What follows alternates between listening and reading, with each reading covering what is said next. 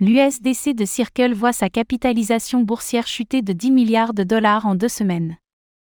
L'écart entre les deux plus grands stablecoins du marché, l'USDT de Tether et l'USDC de Circle, continue de se creuser depuis le début de mars, et ce largement au profit du premier.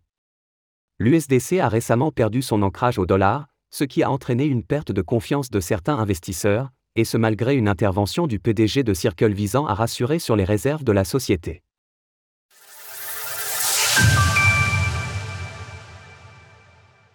L'USDC ne se remet pas de sa perte d'ancrage au dollar. L'écart entre l'USDT de Tether et l'USDC de Circle, les deux stablecoins les plus capitalisés du marché, n'a de cesse de se creuser depuis le début de ce mois de mars. À tel point que la part de marché de l'USDT est revenue à son niveau du mois de mai 2021, c'est-à-dire plus de 60%, et ce à travers une capitalisation dépassant désormais les 80 milliards de dollars.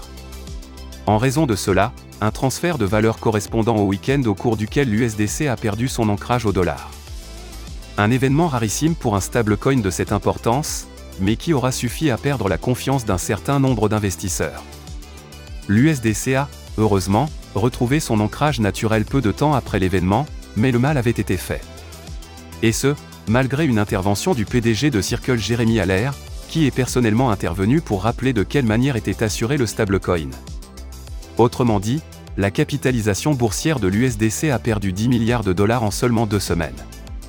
À titre d'exemple, sur les dernières 24 heures, l'équivalent de plus de 460 millions de dollars d'USDC a été revendu pour un autre actif. L'USDT, grand gagnant de la débâcle des stablecoins.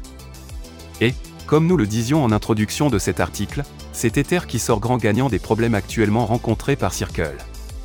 À ce titre, Paolo Arduano, le CTO de Tether, a récemment déclaré qu'il prévoyait 700 millions de dollars de bénéfices pour l'entreprise pour ce premier trimestre.